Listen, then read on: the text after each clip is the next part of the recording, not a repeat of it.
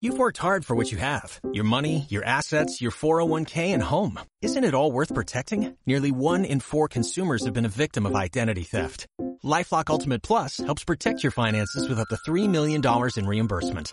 LifeLock alerts you to identity threats you might miss. And if your identity is stolen, your dedicated US-based restoration specialist will work to fix it. Let LifeLock help protect what you've worked so hard for. Save 25% off your first year on LifeLock Ultimate Plus at LifeLock.com slash aware. Terms apply.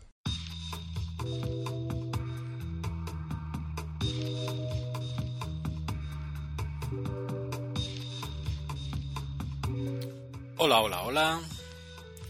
Estás escuchando Poughkeepsie Podcast.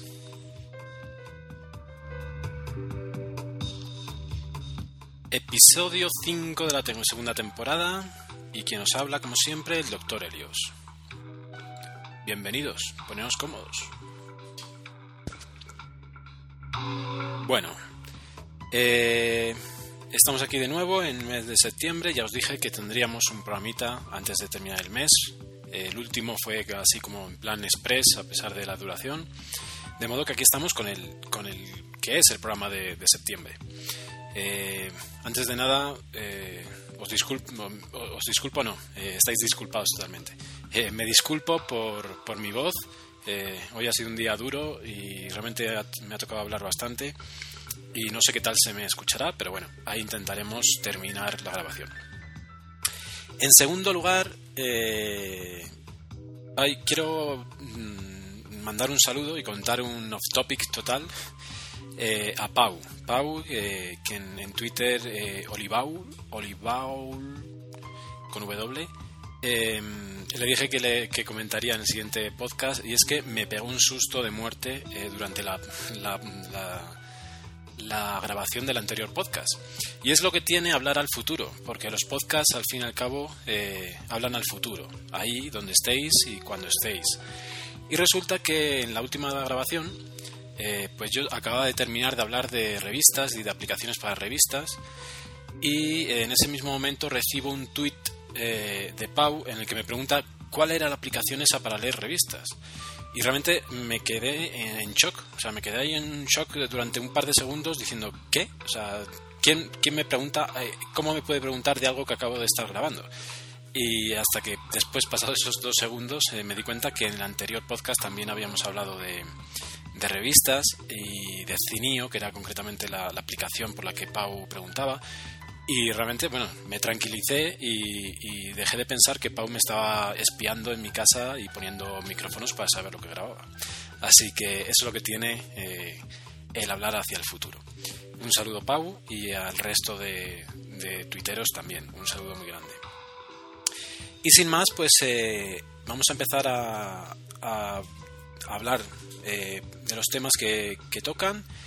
Como, como siempre, una introducción con varios temas y después un pequeño, eh, una pequeña sección de carta un switcher muy pequeñita, solo para hablar de un problema que algunos switchers, eh, sobre todo si vienen, o sea, si son, sí, bueno, si son switchers es que vienen de otro sistema operativo.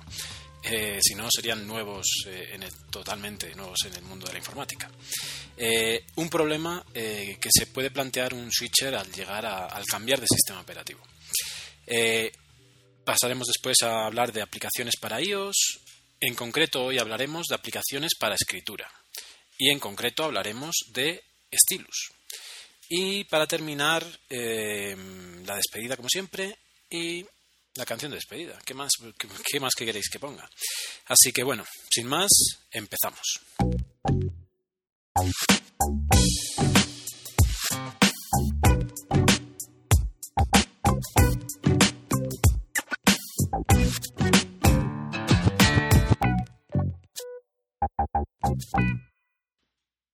Bueno, pues en la sección de introducción y en la de disertación, donde hablamos de varios temas, hoy tenemos una novedad y es que tenemos un mail. Sí, eh, como los grandes podcasts, eh, ya recibo mails. Bueno, realmente eh, quien me escribió ya me ha escrito varias veces. Lo que pasa es que hoy el mail me parece muy interesante leerlo en antena y, que pues dar mi opinión y que vosotros deis la, vuestra en el blog si, os apetece. Eh, en cuestión, el, amigo que nos escribe es eh, David, David Jiménez, de, Valencia, que en su día ya me escribió para comentarme eh, cómo se utilizaba el handbrake CLI, el handbrake que va sin interfaz gráfica y que nos permite, en su, en su momento nos permitía codificar por mushing de una forma muy rápida. Pues David nos comenta en este caso eh, sobre la iosificación del ion. Eh, quiero más iosificación, nos dice en, el mail. Y os paso a leer un poquito lo que comenta e intentaremos eh, disertar un poquito sobre cada uno de los temas. Hola Val, me alegro que te gustara mi último mail y como, y como dices, las observaciones que hice. Esta vez eh, si, eh, si, tienes un ratito, me gustaría compartir otras reflexiones sobre el ion en este caso y la iosificación, algo que desde mi punto de vista no se ha tratado bastante o siempre o casi siempre de una manera negativa. ¿Pero por qué? Todo o casi todo el mundo está de acuerdo en que iOS ha sido la gran innovación de los últimos años en cuanto a gestión y manejo del sistema operativo. Tan agradable, fácil, transparente y bien hecho que cualquier usuario lo utiliza sin, más, sin ser consciente de ello. ¿Por qué tanto eh, rasgarse las vestiduras cuando se habla de iosificación en el Mac? Sí, bueno, realmente eso es. Eh, no sé si la gente se rasga las vestiduras, pero sí ha, traído su cola, ¿no? Eh, es un gran avance, te puede parecer muy radical, pero para mí debería se debería iosificar mucho más. Paso a explicarte lo que he hecho en falta. Y aquí nos vienen una serie de temas que, que toca. Antes de comenzar con los temas, sí que ahora se me ocurre que, la iosificación, o sea, evidentemente Mac eh, ha intentado esa parte de iosificación basándose en la experiencia con el iPad sobre todo y, bueno, a gente le puede gustar más o menos, pero eh, lo que sí es cierto es que con eh, la interfaz Metro que pretende instaurar Windows, creo que si la instaura adecuadamente, incluso va a poder avanzar más de lo que ha avanzado Lion en ese sentido, en, una interfaz más de usuario eh, simple, más eh, estilo tableta y realmente eh, a mí también, o sea, una primera interfaz, un primer contacto con el ordenador con esa interfaz no me parece mal, no me parece mal en absoluto. Otra cosa es que después uno tenga que adaptarse, haya cosas a las que no te puedes adaptar por, por cuestiones de forma de trabajar, pero bueno. Em, inicio de sesión a través de Launchpad. Em, realmente no sé a qué se refiere con inicio de sesión porque el Launchpad no se arranca eh, al inicio. Pero, bueno, es una aplicación más, ¿no? O sea, se arranca el escritorio normal. Pero bueno, inicio de sesión a través de Launchpad. Si lo que siempre hacemos eh, al entrar en nuestra cuenta es ir al dock o al Finder para abrir una aplicación, ¿por qué no hacerlo directamente a través del Launchpad? Si eh, además eh, este tuviera notificaciones al estilo iOS, eh, sería perfecto. Pues bueno, para hablar de, del Launchpad, la verdad es que yo, a mí no me desagrada, no me desagrada y realmente tiene una función básica de, enseñar las aplicaciones de una forma muy rápida. También hay que tener en cuenta qué ordenador tengas. a mí realmente se me arrastra ahora mismo el ordenador, el Launchpad también se arrastra, de modo que, mm, bueno, o sea, lo utilizo y de hecho lo utilizo, pero eh, podría prescindir de él por cuestiones de, capacidad del ordenador. Pero un ordenador nuevo me parece una opción bastante interesante. Eh, una de las razones principales, pues porque eh, las pilas de, carpetas en el dock no, no te permiten lo que te, permite el Launchpad. la pila de carpetas con la, o sea, la carpeta de aplicaciones te permite ver las aplicaciones en el orden que aparecen dentro de la carpeta y nunca te va a permitir eh, ordenarlas como a ti te gusten, a no ser que hagas accesos directos y una subcarpeta eh, o hagas alguna no sé, o sea, hacer un acceso directo y, enumerarlo con la A, aunque sea eh, el Ace Code, eh, pues para que te aparezca en la primera zona, ¿no? Pero realmente la carpeta de aplicaciones en, pila o en, retícula desde el dock no te permite eh, personalizar tanto como el Launchpad. En ese sentido, me parece interesante el Launchpad. Yo lo estoy utilizando, tengo la primera pantalla con las aplicaciones más importantes. el dock lo he reducido de tamaño, entonces, pues realmente a mí sí me funciona y sí me parece interesante el Launchpad, aunque tampoco me parece primordial, pero bueno, ahí está. También, evidentemente, si tuviera una pantalla más grande, posiblemente no me importaría tener un dock más, grande y a la larga quizá eh, sería mejor que el Launchpad. Entonces, alguien con un iMac de 27 necesita el Launchpad, pues igual, ¿no? Realmente, pero bueno. Em, abrir Finder a pantalla completa desde el Launchpad sin pasar por el escritorio. Algo que he solicitado, eh, que he solucionado a medias con ForLift. Mm, bueno, eh, un Finder a pantalla completa, eh, bueno, está bien, pero él se basa, evidentemente, yo entiendo lo que quiere decir, que el escritorio está muerto. O sea, el escritorio es una carpeta más y el escritorio a la larga en su momento tenía sentido y esto os recomiendo que escuchéis Em, el último episodio del amuleto de Yendor porque hablan de ello y es que eh, el escritorio en sí no tiene ninguna función más allá de poner carpetas o poner archivos. De modo que eh, mm, igual en un momento dado poner un fondo de escritorio era una novedad en los ordenadores y ahora a mí me parece totalmente eh, absurdo y realmente no me interesa para nada tener un escritorio. Entonces, en ese sentido, que se abra el sistema de, archivos como algo más principal que el escritorio, mm, estoy de acuerdo, estaría bien.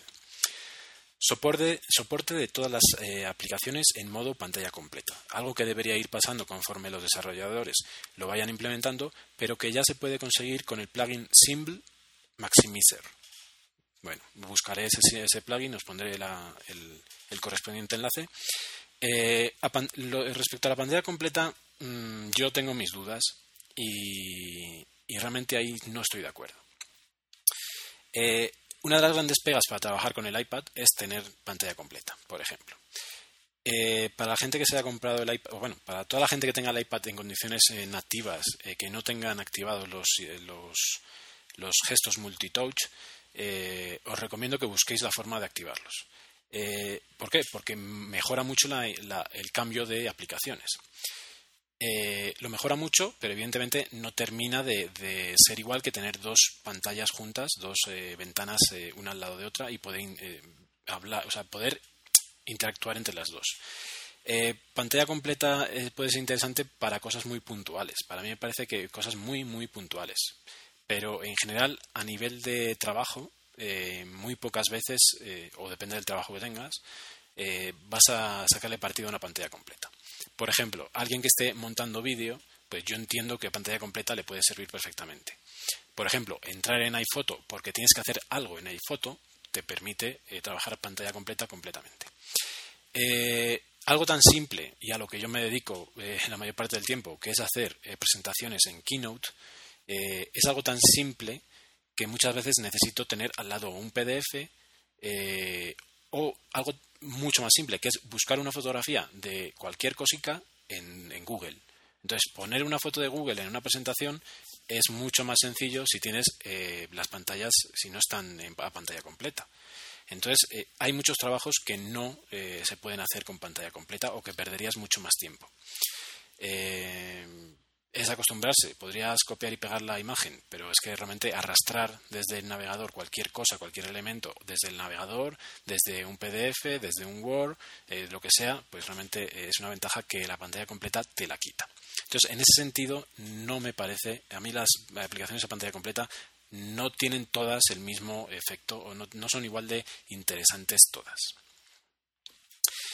Em, soporte de doble monitor para aplicaciones en pantalla completa, algo que no ocurre. ¿Por qué no tener eh, Mail o Finder en el monitor izquierdo y Safari en el derecho? Eso evidentemente sí que me parece interesante. Eh, mm, siempre se ha dicho que, Mac tenía ciertas limitaciones para los dobles monitores, para tener monitores extendidos, tiene ciertas limitaciones. Mi experiencia con monitores extendidos se basan eh, simplemente a proyectores, entonces no tengo ese problema. Eso a, ese nivel funciona perfectamente. Tú tienes tu presentación en tu Mac, eh, proyectas la presentación en pantalla completa y en el Mac tienes la pantalla de presentador con todo lo que tú quieras, puedes personalizarla, entonces en ese sentido no, hay problema. Pero sí que es cierto que para trabajar eh, tiene ciertos problemas. Algo tan básico como que el dock se quede en una pantalla y en la otra no tengas ni siquiera barra de menú. Entonces, eh, hay muchas cosas que, si tienes la ventana en, el segundo, en el segundo monitor y tienes que entrar en el menú eh, archivo, pues tienes que irte al primer monitor. Entonces eso no tiene sentido. Es una carencia de Mac en general y no asociada a, la pantalla completa y que desde luego me parece interesante que se pudiera eh, hacer. ¿no? Dice que sería perfecto y no entiendo por qué no lo han implementado esto. Eh, como ves, estoy insistiendo mucho en el modo de pantalla completa, pero claramente es algo clave para futuras versiones del sistema operativo y si no al tiempo. La barra de menús debería dar la posibilidad de mantenerla estática cuando estamos en modo de pantalla completa. Eh, sí, realmente eh, teniendo en cuenta, una, por ejemplo, otra cosa que los switches podéis echar o podéis sentir un, cambio bastante importante cuando paséis a Mac es que los menús de las aplicaciones no están dentro de la ventana de la aplicación, sino que están en el menú, en la barra de menú. Eso lo que os digo, por ejemplo, si la, si la ventana está lejos de la barra de menú, resulta que te tienes que ir a la barra de menú para abrir el, menú. Eh, eso en Windows no pasa. Tú, cualquier menú de la barra de, menú está dentro de la, de la, propia aplicación, de modo que está ahí pegadito, está mucho más centralizado. Eh, eso tiene que ver con lo que dice David. Eh, sí, podría ser porque hay muchas funciones de, una aplicación que se pierden, no se pierden, porque tú eh, sí que tú picas arriba y aparece, pero sí que podría ser eh, pues que se quedara ahí estática. Lo que pasa es que pues ahí yo creo que entra más en juego la estética. Eh, por ejemplo, ahora mismo yo tengo pantalla completa en GarageBand y es muy bonito verlo así porque te da una sensación con las barritas de madera lateral, te da una sensación de mesa de mezclas o algo así que es bien interesante, ¿no? Entonces, en ese sentido supongo que eh, es una de las razones por las que eh, se, guarda automáticamente. ¿Qué más nos dice? Si una de las claves es prescindir del escritorio, algo que llevamos haciendo 25 años y que ya es hora de ir cambiando, la, otra es sin duda alguna, eh, sin duda alguna la gestión de archivos. ¿Cómo abordarlo? Bueno, eh, dice que la solución no es tan difícil porque no integrar el gestor de archivos. Eh, dice, ¿por qué no integrar el gestor de archivos dentro de las aplicaciones al más puro estilo de Aperture o de, en general de todos los, de los programas eh, profesionales? ¿no? Sabéis que todos los programas profesionales tienen gestión de archivos y tú puedes navegar por todas las carpetas del ordenador desde dentro de la aplicación, eso es verdad. pero eso realmente no soluciona, o sea, a mí me parece Mm, primero, mm, a mí eh, esos tipos de archivos, de esa, de esa navegación dentro de las aplicaciones, em, me parece mm, compleja. Me parece que no está del todo bien diseñada. Em, bueno, o sea, eso evidentemente es algo de, interfaz que podrían modificarlo en cualquier momento. Ya dijimos en su momento que cuando salga el, el iWork nuevo con, con, eh, con iCloud, tienen que hacer algo para eh, ver qué, mm, por ejemplo, qué, pages o qué keynotes van a ir a la nube. Eh, no pueden ser los que están en el Finder, no pueden ser todos los, eh, todos los keynotes que yo tenga en el Finder, sino que tienen que ser los que estén dentro de la aplicación, igual que pasa en el iPad y en el iPhone. En ese sentido, algo van a hacer con ese tipo de aplicaciones, pero realmente desterrar al Finder, mm, yo creo que va a pasar pero yo no estoy tan convencido que sea tan fácil, ¿vale? Entonces, bueno, veremos a ver. Eh, este programa, como ya sabes, maneja multitud de archivos y carpetas gracias a la propia gestión de archivos combinado con la generación, con la creación de una base de datos a, lo que llamamos biblioteca.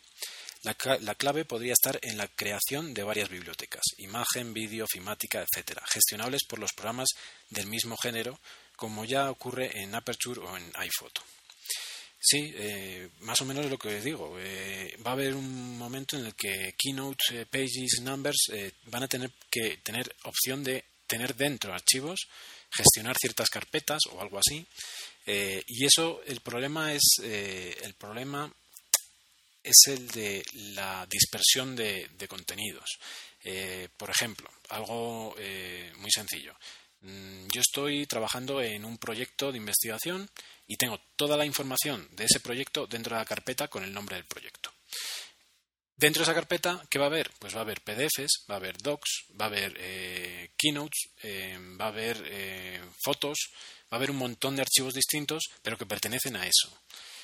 ¿Cómo solucionamos eso? Fragmentamos las carpetas, vamos a tener mm, en cada aplicación la misma carpeta pero que solo se vea el archivo que ella lee. Mm, van a ser carpetas distintas, localizadas en, distintos sitios del ordenador. Eh, ahí hay un peligro, un peligro y para los que somos maniáticos del orden, eh, bueno, yo creo que, hay un peligro para, ese estilo de organización y quién sabe si eso es una buena idea. Eh, nos sigue contando. Otro punto es, por darte un ejemplo, la manera que gestiona los archivos de texto el programa Notas en iOS. Se crea el texto y se guarda con el botón OK. Y si queremos borrarlo, pulsamos el botón borrar. Para buscar notas guardadas tenemos la lista de notas y el buscador que encuentra eh, hasta palabras dentro del texto. Sin darnos cuenta hemos prescindido del abrir, guardar y buscar archivos en una carpeta. Sencillamente genial. Bueno, pues eh, sí, y yo no dudo que vayamos hacia allá, pero yo no creo que sea tan sencillo como, dices. Eh, por último, y para los más retrógrados, siempre se podrá mantener el uso del escritorio Finder Doc como lo hacemos hasta ahora. Efectivamente, el día que pase una evolución, seguramente no pase mm, que, eliminen todo lo anterior, ¿no? Entonces, en ese sentido, sí. Te animo a que osifiques el uso diario del Mac. Yo lo he, eh, lo he medio conseguido poniendo Launchpad en el arranque de sesión, Forlift, plugin symbol, siempre usando pantalla completa y el genial Magic Trackpad, para mí ya no hay vuelta más, ya no hay vuelta atrás. Saludos, enviado desde mi phone. Pues muchas gracias David, eh, comparto algunas eh, ideas Creo que van a pasar otras y algunas eh, las veo difíciles. Yo no puedo trabajar a día a día con pantalla completa. O sea, se me hace totalmente imposible. Se me haría, o sea, me haría perder mucho tiempo de estar cambiando de escritorio en escritorio y no, no me parece obvio. No me parece lógico. Pero, en todo caso, pues sí que hay otras muchas cosas que, evidentemente comparto contigo.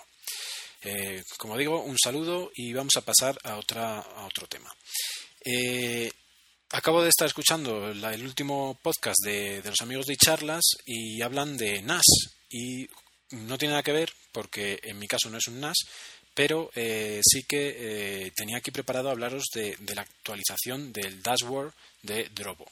Drobo, eh, para quien no lo haya escuchado hasta ahora, pues sabéis que es una caja para discos duros que en mi caso es la más, la más básica, la primera que salió. Son cuatro bahías eh, en este momento te permite meter discos de hasta 2 teras y la ventaja con respecto a cualquier NAS o cualquier otro sistema de, este tipo de, bahías para discos duros es que eh, no utiliza un RAID al uso, eh, de modo que un, disco es el espejo del otro, sino que tiene algún algoritmo especial que hace que, o sea, lo que te permite es ahorrar mucho espacio. Es decir, si tú tienes un NAS y le metes dos discos duros de un tera, vas a tener un tera para utilizar. En el caso del, del Drobo, eh, si tú metes dos discos de un tera, vas a tener un tera con dos, con tres eh, para utilizar. Es decir, la redundancia de datos la comprime de tal manera que eh, utiliza más de la mitad de, la capacidad de los discos. y eso hace que, por ejemplo, creo recordar, a ver si no me equivoco, en el mío ahora mismo el cálculo sería, tengo cuatro bahías para discos de 2 teras, tendría 8 teras eh, de tamaño real y de uso en un NAS serían 4 teras y sin embargo mi Drobo me daría 5 teras y medio. Entonces, un tera y medio eh, me ahorro de espacio eh, respecto a un NAS. Em, aparte de eso, lo interesante y por lo que saco el tema es porque ha habido una actualización de todo el software que controla el Drobo desde el Mac. Eh, la aplicación se llama el dashboard, dashboard del Drobo, y se aloja en la, en la pantalla de, en el menú de, inicio, en la barra de menú, perdón. Eh, ¿Qué tiene de interesante? Pues aparte del cambio total de interfaz, por una interfaz mucho más moderna y mucho más bonita, pues le han introducido eh, un sistema de copia de archivos. De modo que él automáticamente te puede hacer las copias en el Drobo de todo lo que tú quieras. cuando lo abres, una de las primeras cosas que notas es que tiene un, checkpoint, eh, un checkbox, perdón, para seleccionar si quieres copiar archivos del, sistema o no. Yo cuando vi eso se me iluminaron los ojos y dije, uy, aquí está, aquí puedo prescindir de Carbon Copy Cloner o de SuperDuper y puedo hacer la copia exacta del disco duro hacia el Drobo. Eh, pues no, te copia archivos del Mac pero por alguna razón no copia la carpeta raíz. Entonces no te permite copiar todo el Mac. Te permite copiar solo carpetas internas, no la general, de modo que no sirve para ese estilo. Aparte, eh, pues yo lo que quería probar era si además arrancar, eh, iba a arrancar. Mm, en principio, si copia todo, absolutamente todo, eh, en otro disco, debería ser booteable. Mm, quién sabe si, si lo conseguiría o no mm, ya os digo que no. En principio no te permite eso, así que ya nos vamos olvidando. En todo caso, os recomiendo que echéis un vistazo a la, al Drobo, lo buscáis por, Google y es un aparato muy, muy interesante. Em, hay, también algunos que son NAS, que son para conectar a, través de red. Eh, el mío no, el mío es eh, Fireware y USB. Y eh, aparte, si yo quisiera hacerlo, convertirlo en NAS, sí que hay un aparatito, el Drobo Share, creo que se llama, que ese sí me permitiría convertirlo en un NAS. Además, ese Drobo Share permite instalar muchas aplicaciones, entre ellas pues servidores para iTunes y demás. Eh, BitTorrent, eh, un montón de cosas de las que hoy han hablado eh, en mi charlas sobre el NAS de, del que estaban hablando. simplemente comentaros esto. Y por último, en esta sección de introducción, quería comentaros que Netflix, el famoso Netflix, ha llegado a Sudamérica. Hace como dos semanas que, llegó a Colombia y mm, desde esa misma noche eh, me di de alta y pude disfrutar de un catálogo de carátulas bien interesante, eh, pero no pude ver nada y hasta el día de hoy todavía no he utilizado para nada.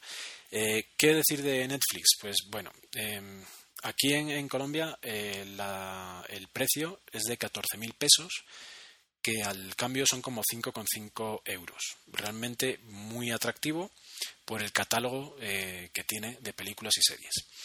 Eh, el catálogo mm, es tan atractivo como parece o como yo había soñado, pues realmente me ha decepcionado. Sí tiene mucho, tiene bueno, tiene moderno, más o menos, pero no, no, no es eh, algo que te pueda quitar el uso de, por ejemplo, si quieres ver series, evidentemente no vas a, no vas a tener series nuevas al día eh, pero no solo al día, eh, estamos hablando de años. Eh, os comento que la serie más moderna que recuerdo ahora mismo que hay en el Netflix de Colombia es Héroes, ¿vale? Héroes creo que es la más moderna que hay. Aparte de, una, de alguna teleserie, sabéis que Netflix hace mm, programación específica por países, de modo que aquí pues han metido algunos culebrones, algunas telenovelas, una que acaba de terminar, que se llama La Reina del Sur, que, es de, basada en la, en la novela de Arturo Pérez Reverte y que estaba rodada en España toda. había un montón de actores españoles y, bueno, la, la, protagonista era una mexicana y bueno, eh, realmente se salía un poquito del estándar de, culebrón que entendemos en España eh, por las eh, telenovelas típicas, ¿no? Pero ya os digo, o sea, es una telenovela no sé si local, no sé si nacional o, de pues México, Colombia y algún país más, pero realmente eh, no es lo que uno espera encontrarse eh, al ver eso. Además es una, una telenovela que ha estado en televisión ya. Entonces, eh, bueno, realmente no, no aporta nada. Ya os digo, de series internacionales, Héroes, la más moderna. aparte de ese catálogo que realmente me ha decepcionado, pues el precio eh, sí es barato, evidentemente, pero estamos hablando, yo nunca tuve en España eh, ningún tipo de, televisión de pago, pero estamos hablando que ahora aquí mismo eh, los, la, televisión que yo tengo contratada, que es un paquete básico y que tiene como 80 canales, incluidas pues todos los típicos de la Warner, de Discovery Channel, de Animal Planet y todos estos, pues resulta que vale, creo que me cuesta como unos 20.000 pesos, es decir, un poquito más que lo que vale este Netflix. Y eh, aparte de las televisiones nacionales, pues tiene muchísima variedad eh, americana sobre todo, ¿no? De modo que, eh, y por ejemplo, mucho más em, mucho más actualizado en, a nivel de series. Estamos hablando de que las series las echan con medio año de, de retraso eh, respecto a Estados Unidos, una cosa así. O sea, la Warner echa, eh, hoy ha empezado justamente eh, de, de Big Theory y posiblemente a partir de enero estemos viendo de Big Bang Theory episodios nuevos en la televisión.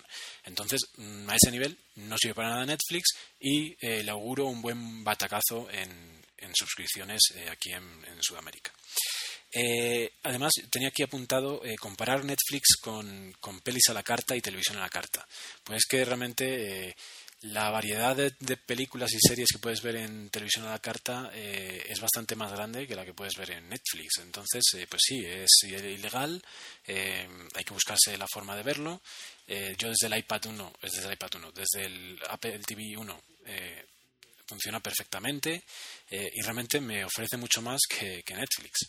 Y por último, una, un gran problema que he tenido y es que en todos los aparatos con iOS no se ve ¿vale? Tengo la aplicación, eh, se ve el, puedo, puedo loguearme, puedo ver las carátulas, puedo eh, navegar. Eh, también hay que decir que la aplicación de Netflix en general, cualquiera de ellas, desde la web hasta cualquiera de ellos, es bastante fea y mal, mal hecha. Y resulta que después me dice que hay que actualizar los aparatos para poder reproducir. Y no sé, realmente no sé si es que hay que actualizar o si es que lo que me pasa es que como tengo todos con la iOS 5, eh, ese es el problema, que estoy demasiado actualizado. Entonces, eh, si alguien eh, en Colombia ha, ha probado Netflix y, lo ha probado con, aparatos con iOS, eh, pues que me comente a ver si realmente le funciona o no le funciona con iOS, con el iOS 4, eh, claro, evidentemente. Eh, y hasta ahí, pues, lo que os quería comentar hoy en la introducción del programa. Así que hacemos un descansito y seguimos.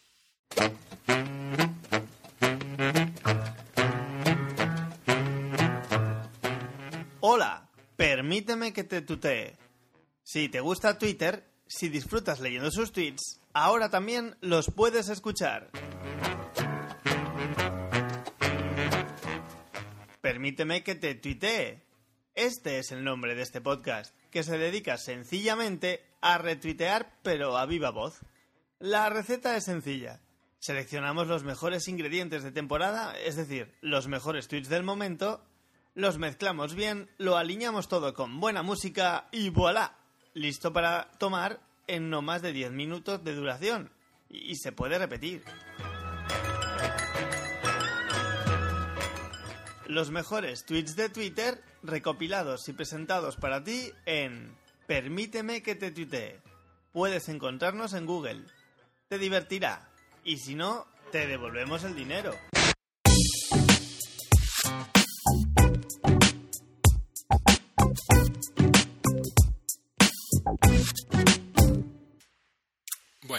Estamos aquí en la segunda sección del programa de hoy.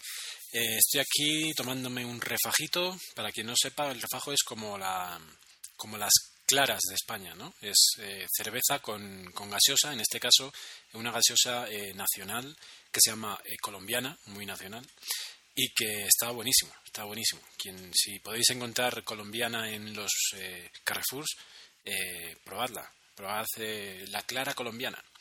Y, también estamos aquí escuchando a nuestro amigo de, Permíteme que te tuitee, un gran podcast, eh, realmente súper fresco. Eh, muy interesante, muy interesante. lo que yo no sé es cómo consigue encontrar esa información, cómo consigue recopilar esas maravillas de tweets que, que, lee. Increíble. Eh, un Switcher. Estamos en esta sección permitidme que, la dedique un día más, porque ya sabéis que esta sección nació porque un amigo eh, íntimo eh, se, se, va a hacer switcher. ¿Se va a hacer? Pues ¿cuándo se va a hacer? Eh, el día que, escuche esto, espero. el día 24, el día de su cumpleaños. de modo que, mm, que espero que, que disfrute su nuevo Mac Mini que el pobre lo recibió hace dos semanas y su mujer lo tiene ahí que no se lo deja sacar de la caja. Así que, Robert, feliz cumpleaños y que empieces con buen pie en esta nueva andadura informática. Y al respecto de, de esta de ser switcher, pues resulta que uno de, de los problemas que me di cuenta que, que se planteaba un switcher era eh, qué hacer con sus discos duros externos. Eh, evidentemente, eh, tú te planteas olvidarte de tu ordenador anterior, ¿vale? Tu Windows, tu viejo Windows, se va a quedar como esté hasta que dure y después lo tirarás. Pero los discos externos, por ejemplo, ¿qué vas a hacer con ellos? Em, además, lo primero que, uno, que un switcher escucha es la capacidad de, backups que tiene los Macs, eh, lo importante que es hacerlos y lo fácil. ¿no? Entonces, em, pues eh, evidentemente vas a querer tener discos duros. Actualmente todo el mundo tiene discos duros, entonces eh, posiblemente tengas esos discos duros para tu Windows y te vas a plantear qué hacer o qué, cómo utilizarlos. A mí cuando, cuando, cuando Robert me, me preguntó, pues eh, la, la, primera opción que yo le di fue eh, dejar, o sea, era un disco duro de dos teras con mucha información, eh, era evidentemente sacar la información si podía en otro disco, formatearlo y olvidarte ya del, del NTFS para toda la vida. Pero, pues bueno, no, a veces no es tan fácil, ¿no? Entonces, otra opción que hay es, si ese disco duro lo quieres solo para lo que lo has estado utilizando hasta ahora, eh, puedes intentar instalarle algo que te permita leer NTFS. A ese respecto, y eh, por, por recomendación de Osimar, eh, ya que en, la, en, la en, el último podcast, cuando di la lista de aplicaciones, él dijo que él me dijo que, que era muy importante entre sus básicas tener el Paragon NTFS, pues realmente me parece interesante. ¿no? el Paragon NTFS es un programa de pago, creo que vale 20 dólares y que eh, lo que sirve pues eh, básicamente es para leer archivos en, en, formato NTFS eh, de discos en formato NTFS desde Macs em, seguramente haya más aplicaciones y posiblemente pues podáis conseguir otras incluso gratuitas o de aquella manera pero esta es una opción para leer o para, pues, para leer y para interactuar, evidentemente. Pero lo que está claro es que a pesar de que tú puedas leerlo, eh, por ejemplo, eh, Time Machine no te va a permitir utilizar ese disco para, hacer las copias de Time Machine. Entonces, el, el problema de raíz, que era eh, querer utilizar tu gran disco duro de 2 teras, de 4 teras, para, para utilizar para Time Machine, por ejemplo, mm, va a ser un problema. para utilizar para SuperDuper va a ser un problema. Además, ya sabéis que SuperDuper lo ideal será tener un disco duro solo para ello, para que pueda arrancar desde él y demás. Eh, si lo que vas a utilizar es en un disco duro, compartido, eh, lo vas a tener que o, particionar o lo vas a tener que utilizar eh, SuperDuper para hacer una, un, disco virtual. No, y ese disco virtual no se va a poder mm, no va a ser booteable. Entonces, pues pierde su, interés. Entonces, para estos casos en los que no puedes formatear el disco duro completo, pero necesitas una partición en, HFS Plus para Mac, pues eh, la recomendación que, yo le di a Robert era eh, el iPartition. iPartition eh, es una aplicación que, que, realmente se puede instalar como si fuera un sistema operativo completo y lo que hace es mover particiones o crearlas. es tan bueno es tan bueno que puede mover particiones o crearlas de discos eh, del disco donde tengas el sistema operativo. Para ello, eh, ya os digo, eh, se puede instalar como un, como un propio sistema operativo. Lo, normal es arrancarlo desde un DVD o desde una partición de otro disco o desde un pendrive. Entonces, grabas ahí con unidad de disco, haces la, grabación del, del DMG, lo instalas en esa, en esa partición, en ese pendrive o en ese DVD y arrancas desde él. Una vez que arrancas desde él, ya sabéis, para arrancar, eh, apretando Alt eh, cuando arrancas, cuando das al botón encendido, te va a permitir elegir desde dónde arrancar. Entonces eh, arrancas desde ese DVD y te va a salir un pequeño sistema operativo que se parece mucho al, Mac inicial, ¿no? al, Mac, al Mac OS X inicial, a un 10.0 o 10.1. Muy sencillo, con su manzanita y todo, pero que solo tiene una serie de aplicaciones. Esas aplicaciones son las que te van a permitir formatearlo. No, formatear no, o sea, crear esa partición y lo más interesante, mover la partición de tamaño. Eh, a mí, por ejemplo, esta, esta aplicación me sirvió perfectamente y no hubo ningún problema. Evidentemente siempre hay un riesgo cuando haces esto, pero eh, pues partiendo de ese riesgo, eh, casi siempre funciona bien. A mí nunca me ha dado problemas. Lo he utilizado como dos o tres veces y nunca me ha dado problemas. Una de las veces fue para particionar el disco interno de un Mac Pro eh, que tenía eh, Bootcamp y tenía Windows y Mac. Y el Windows, por alguna razón, no, no, el Windows no, el Mac lo habían dejado tan pequeño que no se podía utilizar nada, o sea, no se podía guardar nada dentro de la partición de Mac. Entonces tuve que redirigirlo y poner mitad y mitad del disco para cada sistema operativo.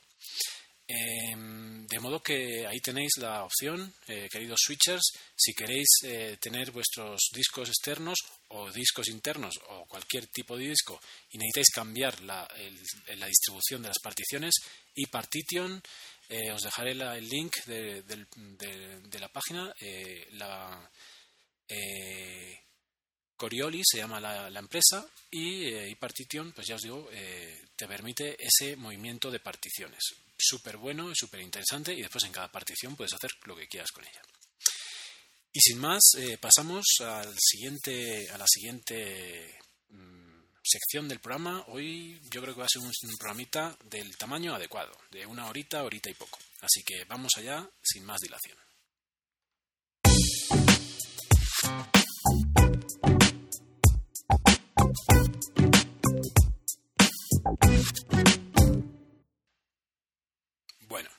Pues aquí estamos en la sección de aplicaciones y eh, en este caso no solo de aplicaciones sino de aparatitos eh, varios. ¿no? ¿Y a qué me refiero concretamente? Pues a Stylus. Eh, ya sabéis que una de las premisas que Steve mm, dio cuando apareció el iPhone era que evidentemente era totalmente innecesario un stylus porque el mejor stylus era el dedo. Entonces, el iPhone salió con su eh, pantalla capacitiva eh, que se diferenciaba perfectamente. Por aquel momento yo creo que no había ningún otro eh, teléfono con pantalla capacitiva, todas eran resistivas. Sabéis que las resistivas eran esas que tenían las Pocket PC, las, los Palm, que se hundían un poquito cuando apretabas y que tenían su stylus bien finito que la desventaja es que como la pantalla era menos sensible, eh, a pesar de tener una punta tan fina como la de un bolígrafo o de un lapicero, tampoco se podía escribir muy bien con ellos. En el caso de las capacitivas eh, se pensó que evidentemente no era necesario eh, un stylus y pues no hay un stylus oficial de Apple, evidentemente. Sin embargo, pues el hecho de tener una pantalla tan grande en el iPad mm, es muy dan ganas de escribir o de dibujar en ella. Entonces, pues los determinados fabricantes pues han ido creando sus propios estilos eh, para permitir esa, esa, esa escritura manual. Eh, os, dejaré una, un, un, link para una página de Macworld en la que hicieron una, una revisión de 12 estilos eh, en el que pues yo fue el que miré para ver qué me compraba. Quería probar, pero tampoco me quería comprar mm, gastar mucho dinero porque yo no estaba seguro que, lo fuera a utilizar. Y a día de hoy tengo que decir que estoy contento con la compra, que no lo utilizo tanto como yo pensaba. Eh, no, o sea, lo utilizo más de lo que yo pensaba, pero no en lo que yo pensaba que lo iba a utilizar. ¿Y a qué me refiero? Pues a que he encontrado en mi stylus un buen compañero para leer, para leer eh, y subrayar. ¿Vale? Entonces, eh, a ese, en ese nivel lo utilizo muchísimo. O sea, leo PDFs, los subrayo, lo, hago todo lo que quiera con, en función de la, aplicación que utilice y realmente me ha servido mucho. Es mucho más eh, fácil de manejar. Por ejemplo, el hecho de seleccionar un texto es mucho más, más fácil con un stylus que con el dedo. Entonces, seleccionar un texto para que te salga el menú contextual de copiar y pegar es mucho más sencillo. Entonces, en ese sentido, simplemente y por el precio que tiene ya me ha merecido la pena y lo estoy utilizando bastante. Eh, antes de pasar a hablar de las aplicaciones, que creo que realmente es lo más interesante, pues simplemente comentaros un poquito las variedades de, estilos que hay. Uno de los primeros estilos que salió fue el Pogo. Es un estilo sumamente sencillo, es un palito de colores eh, y yo nunca lo he visto, pero lo que entiendo por las descripciones es que la punta es como una felpa, como algo eh, casi como de tela y por lo que he escuchado de él no debe ser muy muy bueno. Eh, después de ese estilo de stylus, valga la redundancia, eh, empezaron a salir los de punta de goma. Entonces actualmente los que se llevan son los de punta de goma. hay otros que tienen punta de metal, que tienen como hay, hay, uno que no me acuerdo y no he sido capaz de encontrarlo ahora que me interesaba buscarlo, que tenía una forma como de horquilla en la punta y que parecía súper fino y que decían que para escribir era muy bueno. No he sido capaz de encontrarlo y el único parecido que he encontrado es, eh, os voy a decir el nombre, es, es, el O Stylus, O Stylus o Stylus, no sé si es que es doble el nombre, no, O Stylus, O Stylus.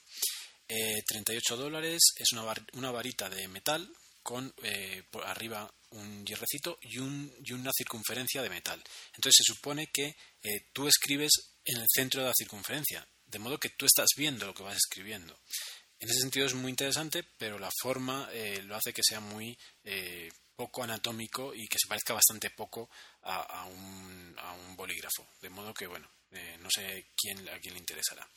Hay otros, mm, pues por ejemplo, hay uno que se llama Logic X eh, Stylus Pro Junior, que es una puntita chiquitita, eh, como si fuera para colgar del, móvil, ¿no? Una cosa muy, muy, muy pequeña, eh, que tampoco hace las veces de bolígrafo, entonces tampoco sirve para nada. hay uno muy interesante que se llama el Nomad Brush, ¿vale? El Nomad Brush es un, es un, un pincel, no es un bolígrafo, es un pincel con, con cerdas delante eh, de modo que te permite hacer eh, rasgos estilo pincel. Entonces, para dibujar está muy bien, parece una varita de Harry Potter, pero está, está bien interesante. Y después hay unos cuantos eh, que tienen doble función, que son, por un lado son bolígrafos de verdad y por otro lado el stylus. En ese sentido, en ese sentido hay varios, un Targus 2 en 1, uno de Kensington que se llama Virtuoso, y uno que es súper bonito que se llama Hard Candy Stylus Pen. ¿vale? El Hard Candy Stylus Pen es como una bala de plata alargada eh, que no tiene, es totalmente como un cepelín, es eh, así muy alargadita y no tiene nada más, o sea, no tiene ni siquiera para colgar. Eh, es muy bonita, pero pues, realmente me parece un poco aparatosa por ser todo de metal y demás para, para lo que es. Entre las más las que yo he visto que a la gente le interesan más son algunas que son mucho más sencillas y hay tres que eh, sobresalen respecto al resto. Eh, una de ellas que a mí me encanta es la Alupen, de Jazz Mobile eh, Alupen. El Alupen tiene esa punta de goma que digo, bueno, todas las que he dicho últimamente, en estas últimas tienen esa puntita de goma. Más o menos por lo que entiendo y por lo que he leído, todas tienen el mismo tamaño de punta eh, y este alupen, lo curioso es que tiene forma de lapicero con, el o sea, es hexagonal, ¿vale? Es como un lapicero típico de toda la vida, hexagonal, de color aluminio, lo hay en otros colores, pero el de aluminio es el más bonito, y solo la puntita negra, de modo que parece un, lápiz, y es realmente muy, muy bonito. Para mí es el más bonito. Eh, tiene la desventaja que no tiene para colgar, para, no tiene como los bolis para colgar, por ejemplo, en una chaqueta o algo, pero realmente es tan bonito que realmente eh, me parece muy interesante. El problema, que la punta es muy ancha, igual que la del resto, menos la de 2. Y esos dos que tienen la punta más estrecha son el Quell H10 y el de Bambú. Bambú, la marca de, las tabletas eh, digitalizadoras, ha sacado también un stylus que se llama Bambú eh, Wacom Bambú Stylus, que es eh, posiblemente el más interesante es muy sencillo, bonito y sencillo, tiene la puntita y este tiene la ventaja de que la punta es bastante más, más fina que la de la Lupen y del resto. Tiene eh, para colgar, tiene, tiene la, presilla para colgar y además eh, la punta es, eh, se puede mm, desatornillar de modo que eh, cuando está en condiciones normales tiene la punta como si fuera una media esfera, pero si la desatornillas, la media esfera tiene mucho más lateral, de modo que permite dibujar de lado, permite hacer sombreados de, de, una forma mucho más sencilla que con el resto de, estilos. Y la última que os comento es la que os acabo de decir, que es la H10, la SGP Quell H10. esa, esa, es la que he comprado yo. ¿Por qué? Pues porque la conseguí en eBay muy barata, me ha costado eh, entregada en casa eh, como unos, eh, creo que 14 dólares, porque también tiene la punta tan fina como la de bambú y porque es bonita y es muy barata. La bambú me salía muy cara conseguirla aquí, o me valía como, no sé si 30 o 40 euros y realmente pues no estaba dispuesto para algo que no sabía si iba a utilizar o no. esta H10 si tú la ves, parece un cigarro eh, que tiene una cuerdecita para colgar en, la parte de la boquilla y la boquilla es de metal, ¿no? Y el resto es blanco, aunque hay de varios colores, pero la blanca es la más bonita. Eh, quitas esa boquilla y tienes ya la punta de, del, stylus. Pequeñita como la del, la del bambú y que en ese, en ese, con ese tamaño pues te serviría como puntero para manejar el iPad, pero poco más.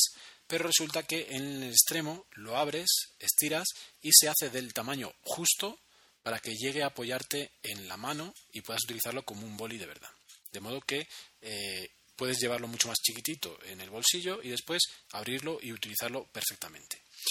Eh, como os digo, me ha funcionado muy bien para dibujar, para manejar el iPad en general y eh, bueno, pues realmente es muy interesante, es muy cómodo y a pesar de que pues manejar el iPad con el dedo es también muy cómodo, para leer y subrayar, por ejemplo, para seleccionar texto, es mucho más cómodo que hacerlo con el dedo. ¿Vale? Entonces, en ese sentido, lo estoy utilizando bastante y estoy sacándole bastante provecho para ello. Eh, evidentemente, estoy hablando de, por ejemplo, leer PDFs. Eh, para eso no hace falta ninguna aplicación especial, de modo que, eh, pues, bueno, no hay más que hablar de eso. Sin embargo, lo interesante de esto también es poder utilizarlo a mano alzada para determinadas cosas, para dibujar, por ejemplo, o para tomar notas. Entonces, en ese sentido, hay una serie de aplicaciones que eh, voy a comentar y que me parece eh, pues que son las más interesantes. Evidentemente, para dibujar tienes un montón. Eh, yo diría que una de las más bonitas y más sencillas es la de Adobe, la de Adobe Ideas, que hay para el iPhone y para el iPad. Y, hay, no sé por qué sacaron una versión que es solo para el iPhone y después, en vez de hacerla universal, sacaron otra que es universal. Entonces, hay dos para el iPhone y que cambia un poquito el color del, icono. No sé por qué realmente pasa eso. Em, pero eso es para dibujar en general.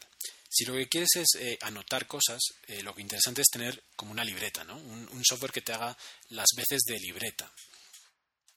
Y de ese estilo de software hay varios interesantes y eh, os quiero comentar concretamente cuatro. el primero que os voy a comentar es uno que a mí me encanta, que me parece exquisito, que es el de bambú, el propio de bambú. Eh, eh, ahora mismo no sé, no tengo instalado porque es exquisito, pero es demasiado sencillo. Voy a buscarlo en un momento. Eh, bambú. Vamos a ver cómo se llama el de bambú. bambú paper, algo así creo que se llama. Mm. No sé por qué el iPad desde donde tengo el ordenador, el ordenador y el iPhone tienen suficiente eh, cobertura y el iPad le cuesta coger cobertura. Bamboo Paper, efectivamente. Bueno, Bamboo Paper es muy sencillo, eh, es gratuito eh, para tener una sola libreta, pero si quieres tener más de una libreta tienes que pagar, creo que son 1,75 euros. cada libreta puedes ponerle de un color la portada, de colores muy bonitos, colores pastel, solo se pueden poner como cuatro colores, es muy minimalista, es la más minimalista de todas. solo se pueden poner cuatro colores de portada y se pueden elegir entre también dos o tres eh, tipos de papel, que es una de las cosas interesantes de estas aplicaciones, poder elegir tipos de papel. Bueno, en, la bambú puedes elegir entre cuadros, líneas y liso, creo, no nada más. Eh, y ya os digo que es muy sencilla, pero eh, la interfaz también es muy interesante y es la que está, es la más minimalista y la más bonita. tú abres la hoja y eh, los, los, iconos de la hoja eh, están dentro de la hoja, por ejemplo, en la parte de arriba. No hay una parte, por ejemplo, que haga intento de parecer madera o cosas así, que a mí no me gusta nada, eh, que eso pasa en otras, en otras de, las que voy a hablar. Y realmente es muy sencillo. Además tiene la opción de ampliar con el pinch normal de ampliar las fotos y reducirlas, de modo que puedes escribir en, en grande y que después al reducir quede bien pequeñito de modo que es bastante sencillo escribir, pero en todo caso sigue estando muy eh, destinada al dibujo más que a la escritura.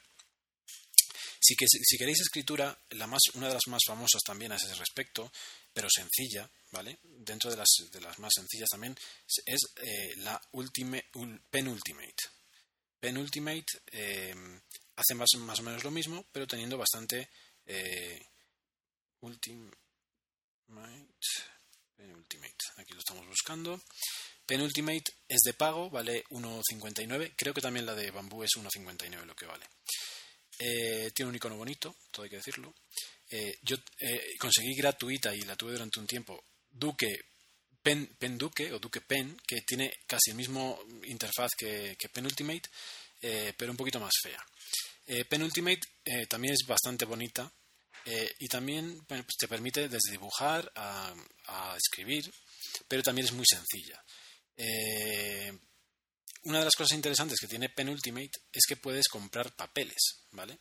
Dentro de la, dentro de la propia aplicación hay una tienda de papeles. Entonces, por ejemplo, eh, uno de los papeles, por ejemplo, para música. Entonces, te permite eh, hacer un pentagrama de una forma muy sencilla. Esa idea es fantástica, me parece increíble, ¿no? Me parece muy bueno lo de poder comprar papeles distintos. Y Penultimate, por el precio que tiene, pues está eh, bastante bien.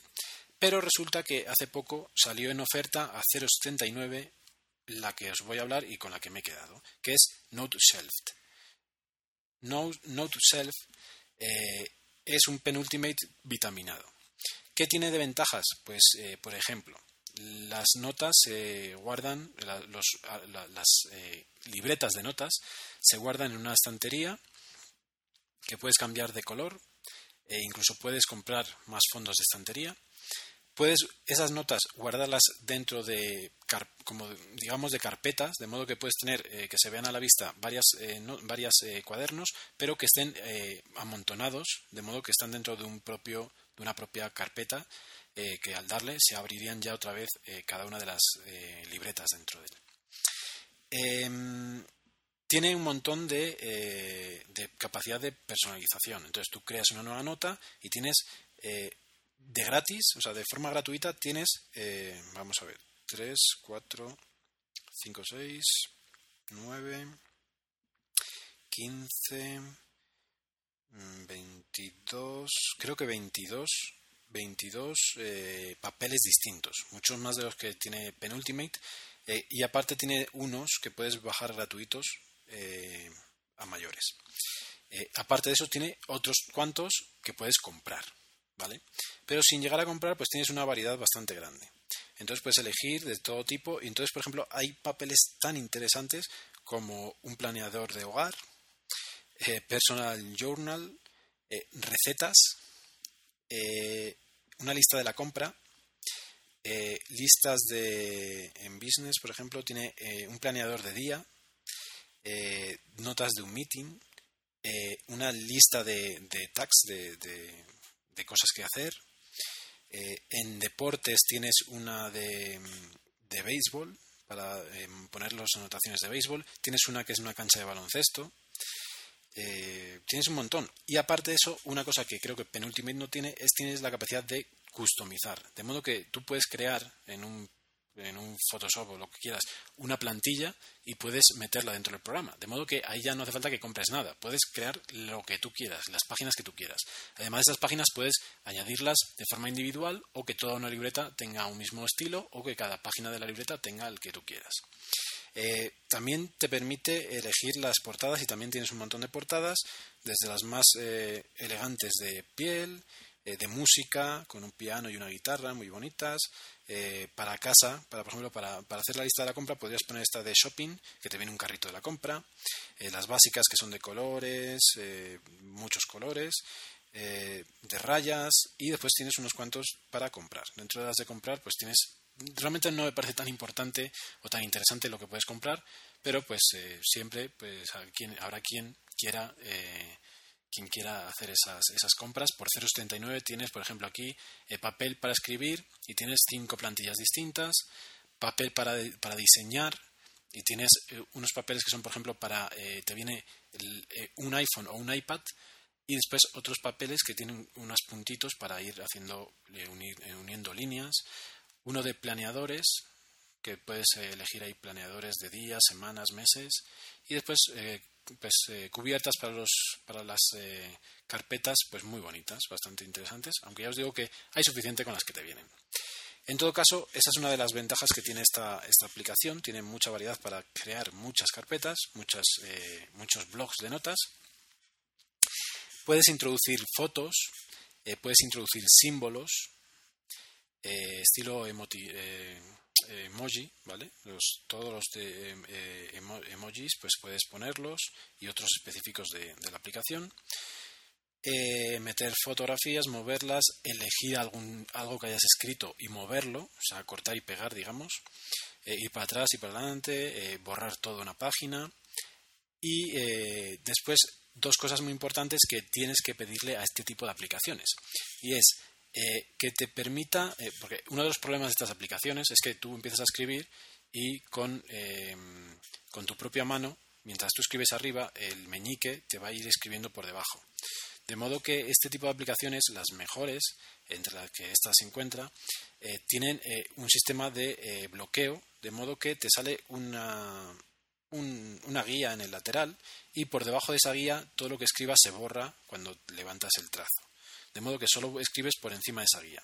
Y además, según vas escribiendo, la guía esa va bajando, de modo que vas escribiendo renglones y la guía va bajando, de modo que es, es bastante interesante y bastante fácil escribir, como si fuera un cuaderno de verdad. Eh, la otra cosa que es interesante en este tipo de aplicaciones es la ampliación. Hemos dicho que en la Bamboo te permite hacer pinch para, para eh, ampliar. En este caso lo que tiene es una, lupa que te eh, saca un recuadro de la, de la, página y te lo agranda en la parte de abajo. Esa, parte de abajo también tiene la guía de, protección y puedes escribir mucho más grande en cada renglón y realmente eh, el resultado es fantástico. O sea, el resultado es que queda perfecto dentro de la página, una calidad buenísima. Me preguntaréis, ¿se puede utilizar esta aplicación con el dedo? Pues se puede, evidentemente. Pero ya os digo, por ejemplo, yo que escribo eh, con letras separadas, la R es la típica que, se puede confundir muy fácilmente con, con una V, si no se hace bien cerradita. Y a mí me pasa que con el dedo me salen perfectamente Vs y con el stylus sí que puedo escribir la R perfectamente. Entonces, sí se nota la diferencia de escribir con el stylus a escribir con el dedo. O sea, la calidad de escritura es mucho mayor. Eso no se puede negar y eso es así.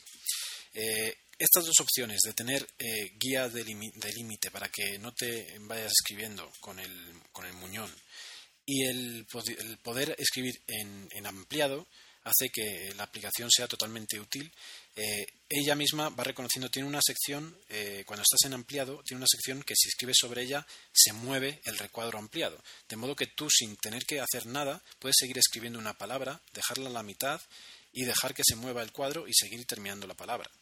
Entonces funciona sumamente bien.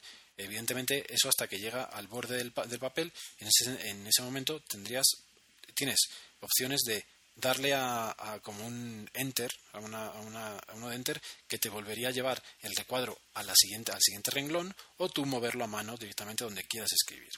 De modo que es una aplicación bastante interesante.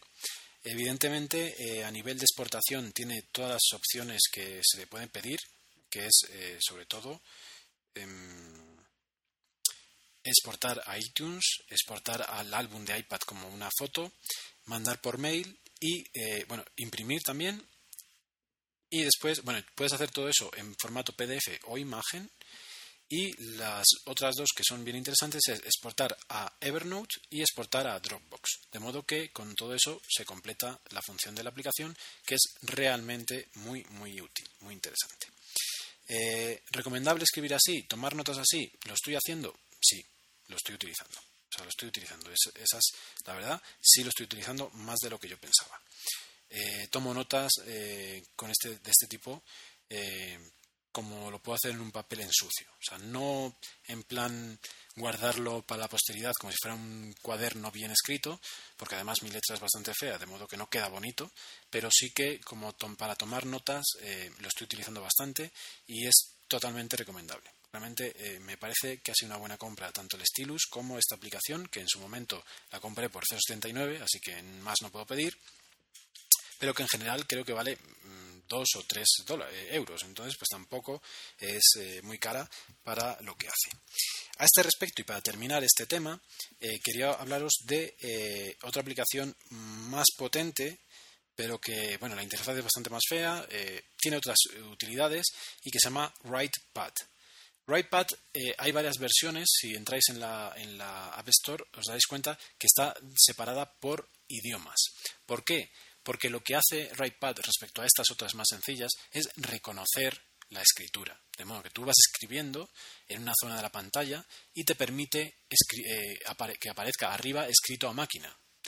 Eso tiene una ventaja buenísima, está muy interesante y os digo que hay varias versiones porque deberíais comprar la de vuestro idioma. En este caso, pues español, supongo. Entonces, pues eh, eh, compraríais la versión de español que se supone que reconocerá mejor la escritura de español porque asociará las, a las palabras que él conozca de español. Eh, no la he probado, es, esta sí es bastante cara, creo que son 8 euros. Mm, si lo que quieres es escribir a máquina, eh, el escribir con el stylus no es más rápido que escribir con el teclado eh, digital del iPad, eh, de modo que ahí queda la controversia de, para eso prefiero escribir con el teclado en Pages o en Evernote, o para qué quiero esta aplicación. Entonces, no lo tengo muy claro. el hecho de escribir a mano es para que quede a mano la, la la, página, ¿no? Eh, para poder incluir eh, diagramas, para poder escribir y hacer dibujitos. Entonces, en ese sentido, pues realmente eh, no sé si es tan interesante, pero ya os digo que ahí está la opción de WritePad que te reconoce a través del sistema OCR, como los, como los escáneres, pues te reconoce la letra. Así que ya os digo que algo bien interesante. Bueno, nos hemos plantado ya en la hora y quería comentaros otro par de cositas. Así que vamos rápidamente a ello. Eh, eh, se me planteó el otro día un problema para el cual no tengo todavía la solución y os diré cuál ha sido la solución que he tomado. Pero mm, quiero sacar el tema más que para yo enseñaros algo, para que alguien me dé alguna opción que, él conozca. Siempre he comentado que para mí el GTD eh, no es útil porque está muy enfocado a, citas. Eh, a mí se me solapa con la propia agenda, entonces a mí la agenda me sirve para las citas, para las cosas de las cosas que tienen horarios, las cosas que tienen una fecha límite, eh, la agenda me sirve suficiente. Eh, para otra cosa, para otro tipo de cosas, listas de tareas sencillas, como puede ser ahora mismo la de recordatorios del iOS 5, también me sirve. Pero hay algo que eh, me falta y que no he conseguido encontrar la aplicación adecuada. En, las últimas, en los últimos días he, utilizado, he conseguido gratuitamente, en muchos casos porque estaban de oferta, eh, un montón de aplicaciones de, de, eh, de GTD sencillas o de, listas de tareas, más bien. ¿no? entre esas, quiero destacar una que se llama Orquesta, Orchestra. orquesta tiene eh, una cualidad eh, increíble. tiene dos cosas muy interesantes. La primera es que te, reconoce la voz. De modo que no, tienes que escribir lo que quieres poner en la tarea, sino que puedes eh, dictarla como si fuera un, un walkie-talkie y dictarlo y que te lo reconozca. Y segundo, es que tiene un chat dentro de la propia aplicación, de modo que puedes crear tareas compartidas con otra gente y ir chateando sobre la propia tarea. De modo que es algo eh, muy, muy interesante. Es una aplicación, eh, yo la conseguí gratuita eh, y es sumamente interesante para el iPhone. dentro de las de tareas, yo creo que ahora mismo podría ser perfectamente la que más me gustara, pero no se adapta a lo que yo necesito. Para las tareas tengo con la de recordatorios, entonces esa no se adapta a lo que yo necesito. ¿Qué es lo que yo necesito? Os comento necesito una, aplicación que no necesite eh, fechas. A mí no me interesa tener fechas para nada. Eh, necesito tener mm, proyectos, igual que Things tenía, tiene áreas de proyectos y demás. Necesito proyectos y dentro de proyectos ir añadiendo eh, ideas muy concretas, frases cortas muy concretas. Eso, por ejemplo, si lo quisiera hacer en recordatorios, necesitaría una, una página de recordatorios para cada proyecto. Eh, yo no he probado cuántas páginas te permite tener recordatorios. Yo supongo que son limitadas. Eh, más que nada porque cuando ya no haya sitio para los puntitos en la parte de abajo de la página, en toda la pantalla del iPhone, supongo que no te dejará más. Aparte de eso, es muy engorroso eh, tener que pasar de página en página. Em, no sé si me entendéis. O sea, lo que necesito es una serie de proyectos y meter dentro de unas ideas. Esos proyectos se pueden expandir hasta unos 25 o 30 proyectos distintos. Em, o sea, poner todo dentro de una cosa no me sirve. O sea, un solo proyecto con todas las ideas dentro no me sirve. Necesito separarlas en, categorías.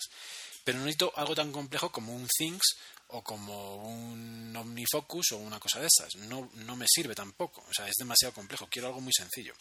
Entonces, eh, también estos días me encontré con una aplicación que también os recomiendo, que está muy interesante, que tiene versión para iPad, versión para iPhone y, bueno, versión universal, mejor dicho, y versión para Mac.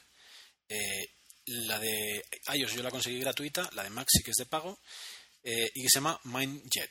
MindJet es un un, un programita estos de eh, esquema de ideas.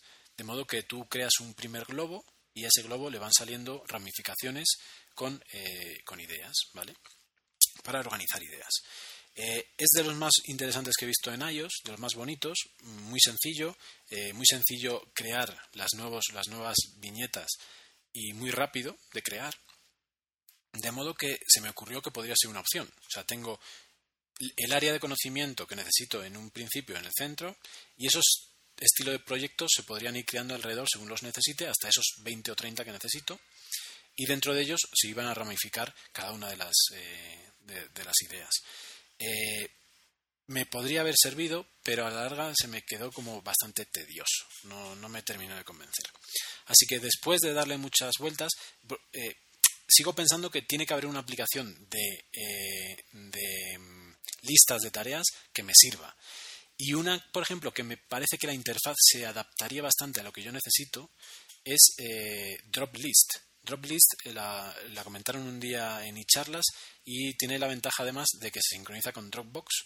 Pero más que por eso, eh, la idea es que te permite crear pequeños. los proyectos serían cada una de esas eh, tarjetitas que aparecen en pantalla, de modo que es muy fácil ver todos los proyectos que tienes, mucho más fácil de lo que podría ser dentro de recordatorios. Eh, y no, descarto utilizarlo algún día, pero tampoco me ha convencido. Así que después de darle muchas vueltas he tenido que utilizar una aplicación que llevo utilizando mucho tiempo, pero que no le estaba sacando todo el partido que tiene. Y que ahora eh, he aprendido algunas cosas de ella, y que aparte pues estoy sacando bastante partido, que es Evernote. El famoso Evernote, pues eh, entre otras cosas, por ejemplo, yo lo estoy utilizando para los guiones del podcast. Entonces tengo una eh, carpeta que es eh, podcast y dentro, en cada una de las notas, cada uno de los guiones y los voy acumulando ahí.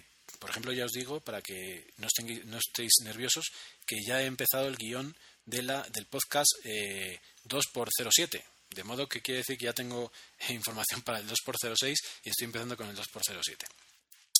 Em, bueno, pues junto a esa función para eh, utilizar para los podcasts, pues resulta que, em, que hay otras formas de utilizar Evernote. Eh, mm, ¿Se asemeja más o menos a lo que yo quiero? Pues más o menos. Entonces he creado una, una carpeta que es proyectos y dentro de los proyectos cada una de las notas es un proyecto distinto con sus ideas dentro. Eh, ¿Cuál es el problema? Que no me convence la interfaz eh, para ver todas las, eh, todos los proyectos, no me convence la interfaz de, de, Evernote. Entonces estuve investigando y en, en el trunk el Trunk que, crearon eh, los de Evernote hace ya tiempo, pues hay un montón. Trunk en Evernote es una sección como de aplicaciones o plugins o cosas que puede utilizar eh, o aplicaciones que utilizan, que tienen conexión con Evernote y demás. Entonces, fisgoneando por ahí, eh, pues por ejemplo te viene Reader, Reader que puede sacar cosas hacia, Evernote. Evernote, sabéis que ahora tiene una relación con Skit, eh, esta aplicación de, dibujo y de toma de fotografías de la pantalla. Y bueno, y un montón, un montón. Entre ellas descubrí eh, una aplicación que se llama EgretList. EgretList es una interfaz eh, para utilizar con Evernote. Es decir, cuando yo lo leí, pues dije, no, esto está interesante. O sea, puedo tener Evernote, pero con una interfaz más bonita o más interesante. Entonces eh, me fui a, ver qué, me aportaba EgretList. Em, y efectivamente es una interfaz para ver eh, Evernote, pero no todo Evernote. Lo que te permite EgretList es ver las tareas de Evernote. Entonces, de ahí llegué a descubrir que Evernote tiene la posibilidad de hacer listas de tareas. Y es que eh, cuando tú le pones delante de, de una... Estoy buscando aquí, aquí lo tengo.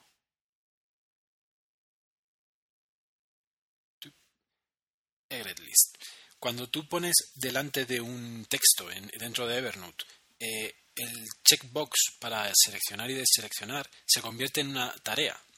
Entonces, eh, EgretList lo que te hace es todas las carpetas, todas las, eh, sí, todas las carpetas que tengas dentro de, Evernote, que tengan elementos con checkbox delante, se convierten en una lista de tareas y las puedes ver desde EggletList como si fuera una aplicación de tareas.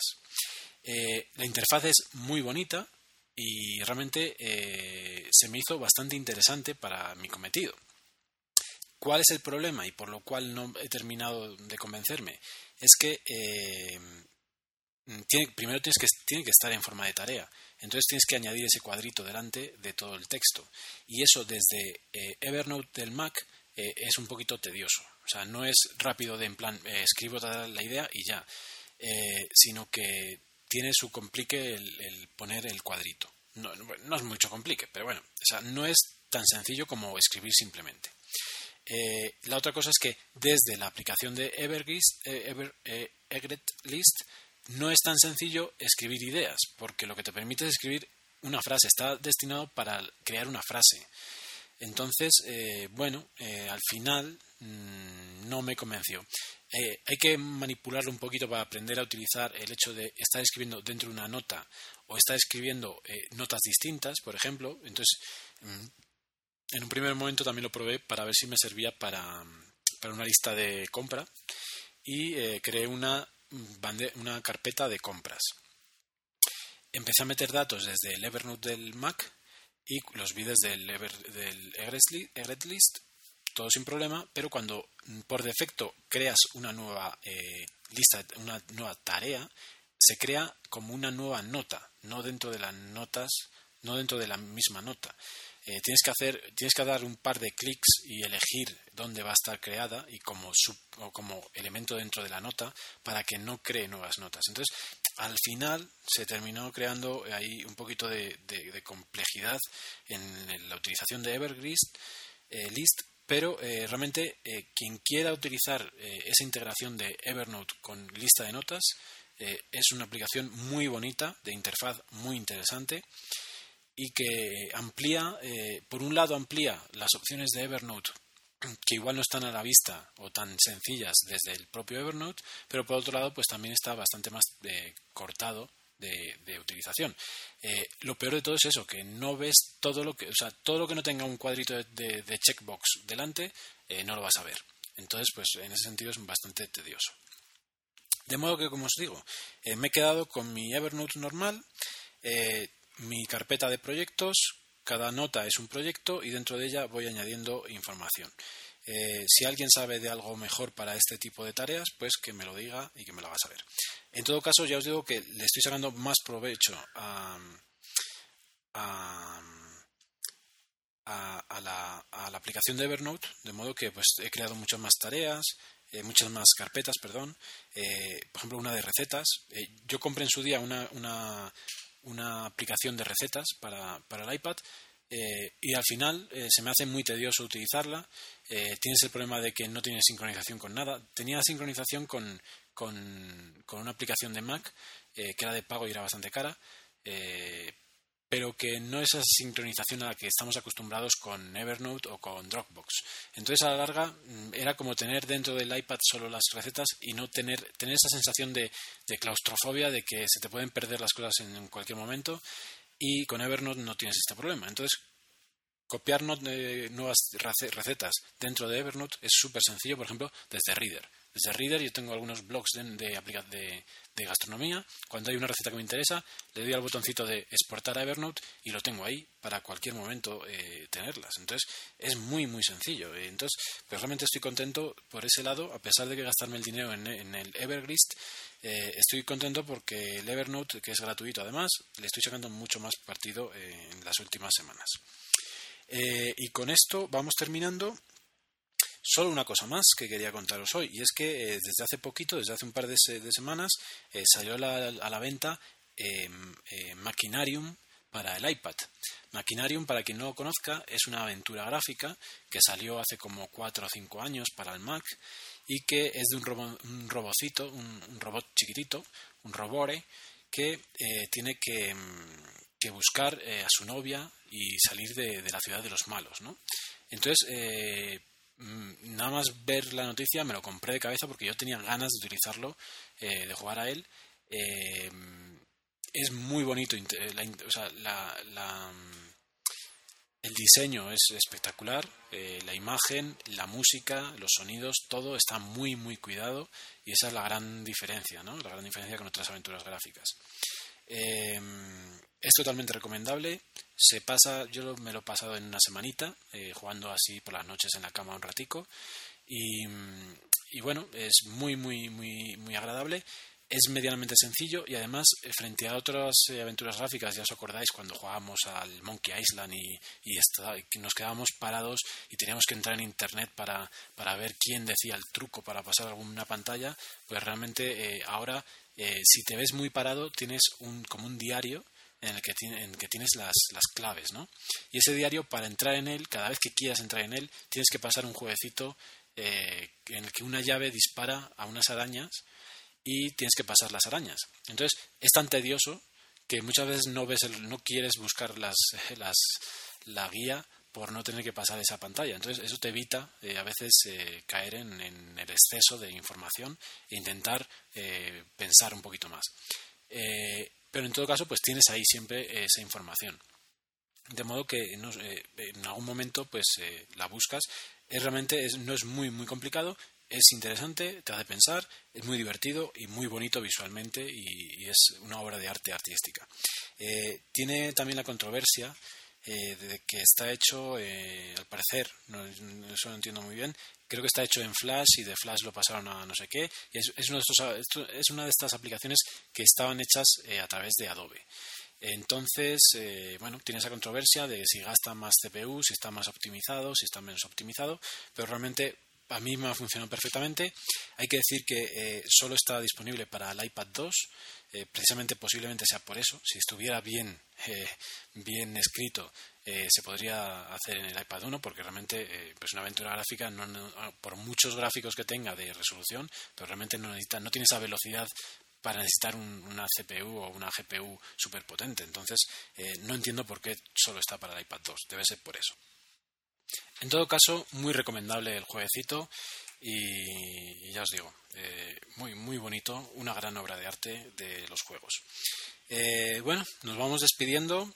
Em, como siempre, eh, pues mi Twitter es Dr. Helios, el mail también Dr. Helios. Sabéis que también tengo Twitter de, del podcast, Pokipsy Podcast, pero realmente pues Dr. Helios es donde vais a encontrar, así que ni os molestéis el blog pokipsypodcast.wordpress.com.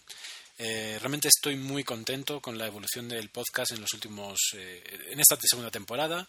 Las descargas han, aumentado bastante y pues daros las gracias a todos los oyentes. Además, pues eh, ya que se acercan las JPod, pues hacer un poquito de promoción eh, de, esa, de esa reunión de podcasters. Ojalá algún día pueda asistir y, desvirtualizar, como se suele decir, a, todos eh, los amigos que, hay por ahí. Eh, ha habido bastante controversia con las JPod. yo estoy bastante de acuerdo con lo que han dicho ciertas personas, como, como Quique Silva de, de La Guardilla o como, como el gran Ramón Rey, que tiene más razón que un santo casi siempre y realmente eh, es absurdo meterse con, con la forma de, de votación de, de, un, de, una de una ceremonia como esta porque eh, pues nadie intervenimos en, en los Oscar ni en casi ningún sitio se, es, las votaciones son libres no entonces en todo caso eh, además hay que reconocer que el sesgo puede ser si, si bien los amiguismos dentro de la asociación pueden ser un sesgo eh, el hecho de que ciertos programas tengan mucha audiencia puede ser otro sesgo, otro mucho peor. Entonces, pues bueno, eh, a mí ni me va ni me viene, también hay que decirlo, eh, porque si algunos se quejan de la forma de votación, yo me podría quejar de que no me dejen participar por no estar emitiendo desde España. En principio, según las bases y según lo que leí un día, yo no podría participar, pero bueno, tampoco me interesa para nada. en todo caso, para los que les gusten los podcasts, para todos los podcasters, eh, un saludo y ir a, Alicante, a las JPod, que deben ser súper interesantes y que podemos, eh, podéis ahí eh, conocer a la gente con la cual muchas veces charlamos por Twitter, por, por mail o nos escuchamos a través de los podcasts. Así que no dudéis si tenéis la oportunidad de ir a conocer eh, a gente maravillosa, porque los podcasters somos gente maravillosa, evidentemente, como se puede observar. Así que un saludo a todos y nos vemos en, octubre. Espero que con novedades de Apple, porque realmente yo me he quedado con, el culo torcido. Eh, estaba totalmente convencido de que en septiembre nos iban a, ofrecer algo eh, y no ha sido así. Así que bueno, esperaremos a octubre a ver qué nos trae el Tito Cook y, nada más. Eh, así que os cuidáis, nos vemos pronto y como siempre os digo, nos vemos allá donde estéis.